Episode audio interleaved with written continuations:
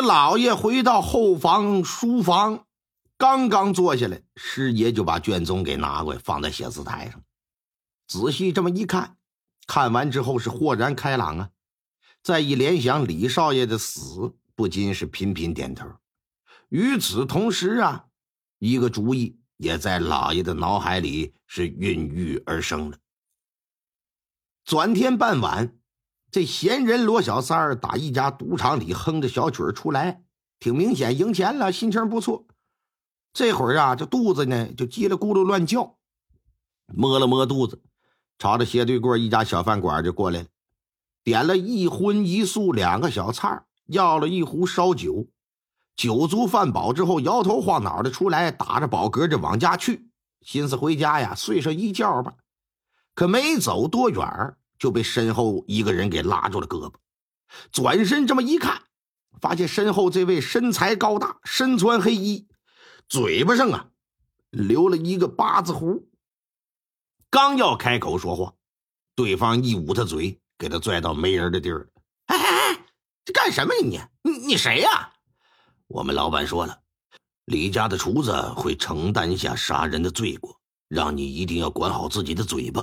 切记不要胡言乱语，以免惹祸上身。啊啊啊啊！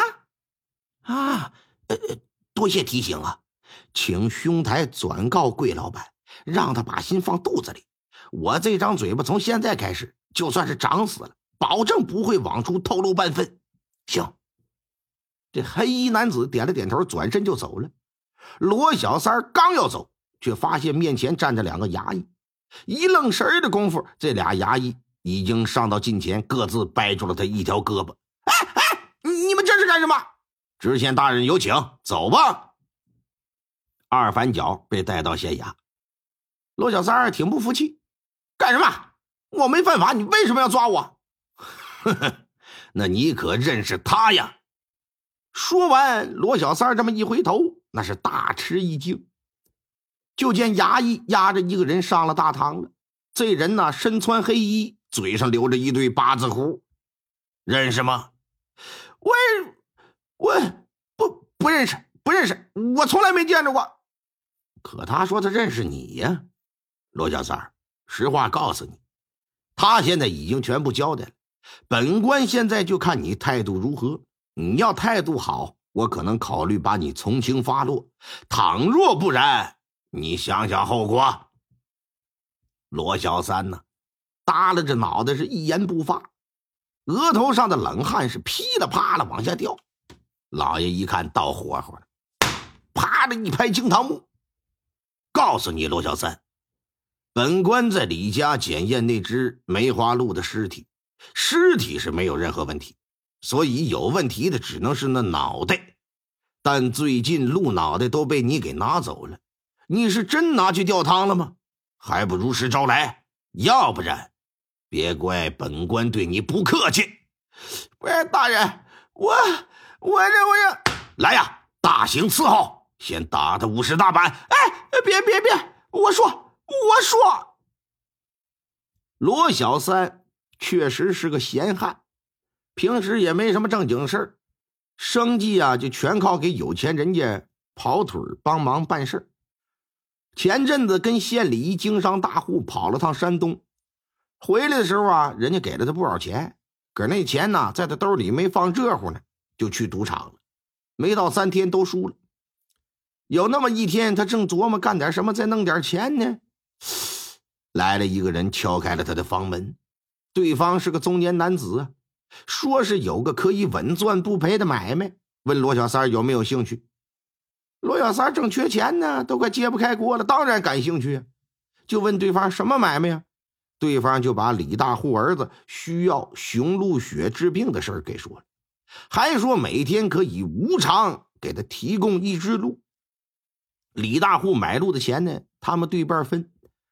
不过呀，罗小三你得做一件事那就是先往鹿的嘴唇上涂抹一种白色无味的药膏，把鹿送到李家，等鹿死了之后，再想办法把鹿头拿走，那么一烧。就算是完了，罗小三也不傻，心说你这又是往鹿嘴上抹药膏，又是把鹿头拿走烧了的，就怀疑这药膏是不是有问题。可对方说，白色无味药膏并不是什么害人命的毒药，只是啊可以让李大户他儿子上瘾，同时又可以让他兴奋的一种东西。哎，届时呢就可以一直卖给李家，哎，也就可以一直赚他们家的钱。至于把鹿头烧了，则是为了让人抓住把柄。罗小三一看对方说的挺有理哈，再加上他确实非常缺钱呢，一拍即合，双方开始合作。也就是说，他过去是猎户，确实不假，但他卖给李家的梅花鹿没有一只是他在山上捉的，都是别人给他拿的，让他一倒手的送到老李家。过去一段时间，由于李大户的儿子喝了鹿血，没出现什么问题。罗小三真的就把每天往鹿嘴唇子上抹的药膏当成是一种上瘾的药物，直到昨天听说李大户的儿子死了，这才意识到那药膏是可以要人命的毒药。但他也知道自己几乎天天往老李家送鹿，官府一旦调查起来，必然得拿他问话。